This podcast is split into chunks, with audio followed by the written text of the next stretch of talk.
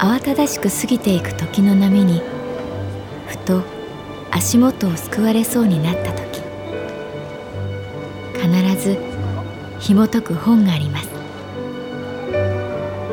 その本にはある女性の人生が描かれています。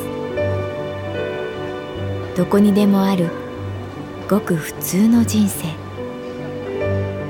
でも本の中の彼女に出会うと心の湖に波紋が幾重にも広がるようにゆっくりと優しい言葉が満ちていきます。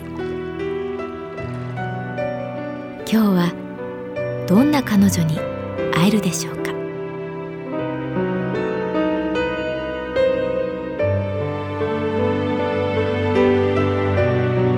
サウンドライブラリー。世界に一つだけの本。朗読は私木村多江がお送りいたします。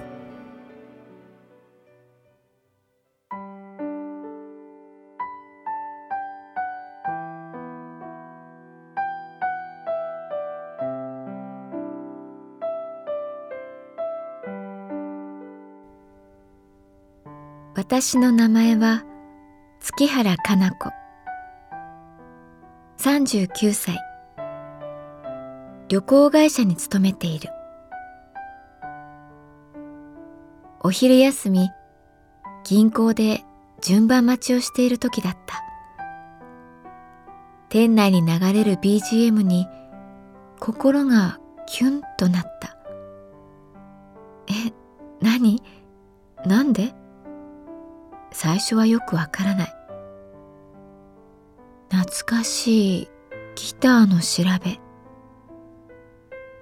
しばらく耳を澄ませる。優しくも切ない旋律は私の記憶の扉をゆっくりと開けていく。ニコラ・デ・アンジェリス。ふとその名が出た。そう。これはニコラ・デ・アンジェリスの鏡の中のアンナだ。この曲を私に教えてくれた人。それは大学時代住んでいたアパートの隣の住人だった。星野公彦さん。私よりいくつか年上でギターの勉強をしていた。夜一人でアパートにいる時ギターの調べが聞こえてくるとなんだか物悲しくて心にしみた。星野さんはある曲を繰り返し繰り返し練習していた。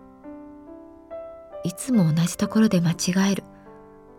もう今日は終わりにするのかなと思ってもまた続ける。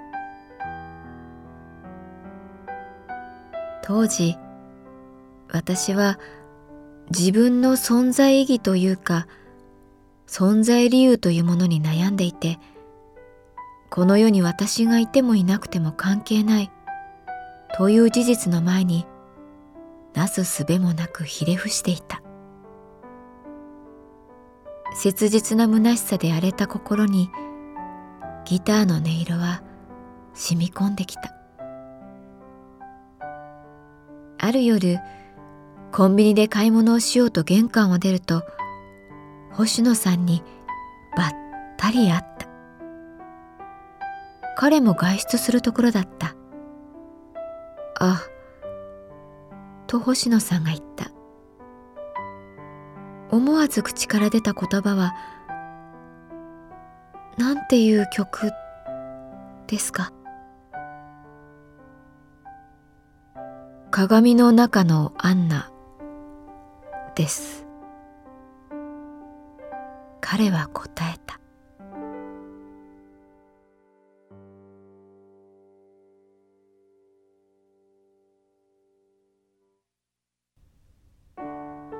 春の匂いが色濃く感じられる夜だった。お互い名前を名乗り合った私と星野さんは並んで歩いた。彼は低いよく通る声でいつもそのうるさくてすみません。と言った。え？あギター。ああ練習してるんですね。ええ。なかなかうまくならなくて。前は公園でああタコの滑り台がある公園。あそこで練習してたんですけど警察にいろいろ職務質問とかされたりして近所の人がうるさいって通報したらしくで部屋でやるようになって。すみません。いえ。ギターのそのプロになりたいんですか？えあまあそうです。ギター一本で世界中いろんなところで演奏したいんですよ。いいですね。素敵な夢。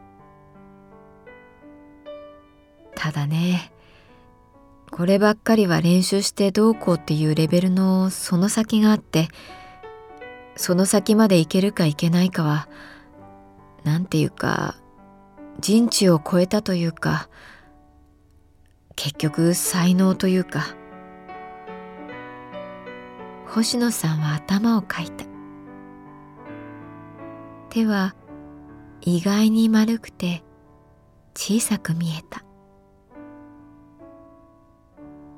誰もが崖の上までは行けるんです。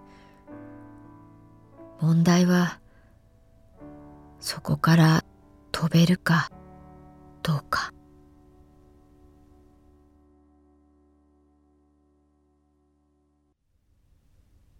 星野さんとタコの滑り台がある公園に行った。夜の公園に人影はない。街灯の明かりが青白くベンチを照らしていた。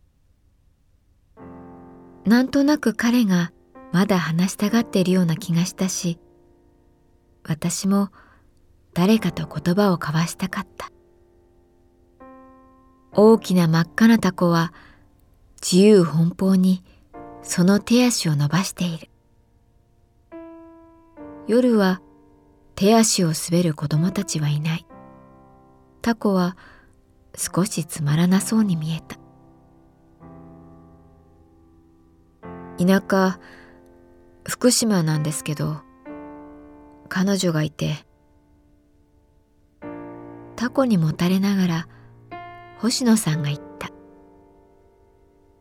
福島会津なんですけど音楽の教師やってたんです。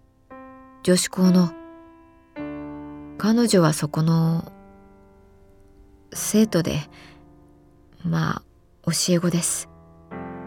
付き合いだしたのはもちろん彼女が卒業してからですけどずっと好きでした。他のこと全然違った。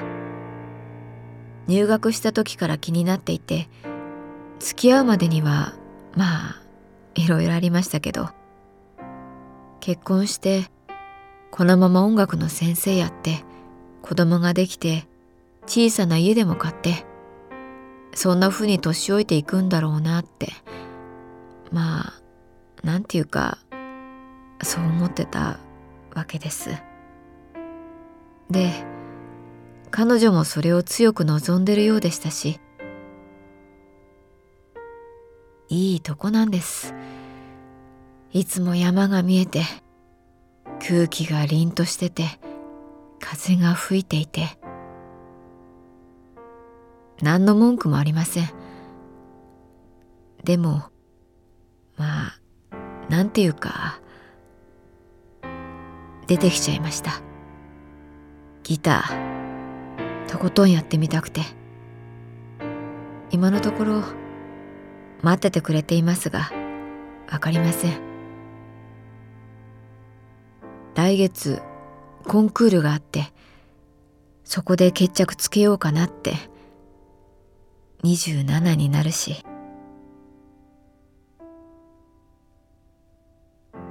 時々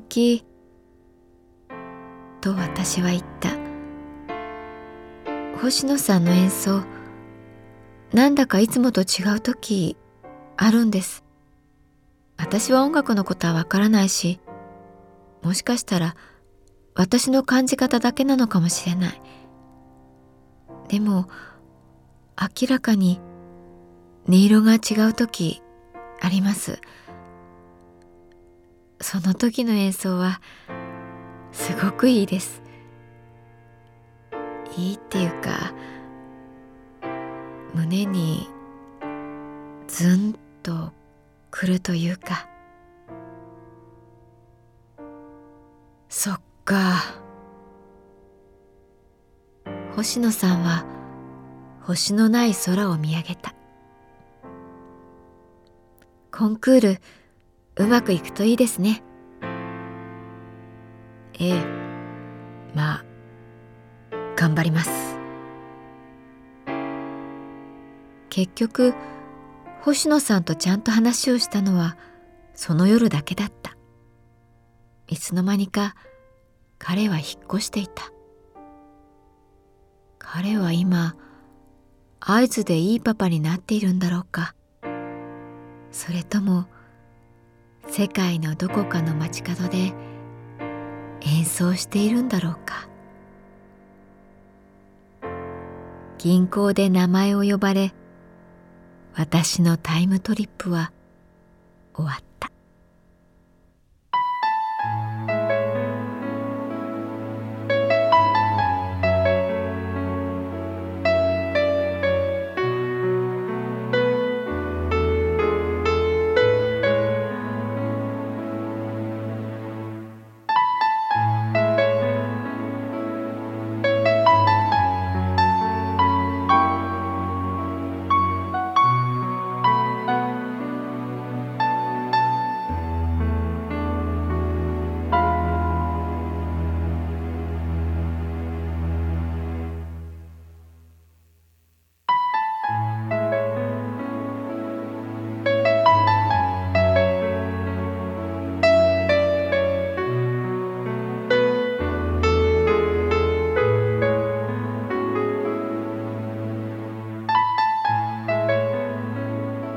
ドライブラリー。世界に一つだけの本。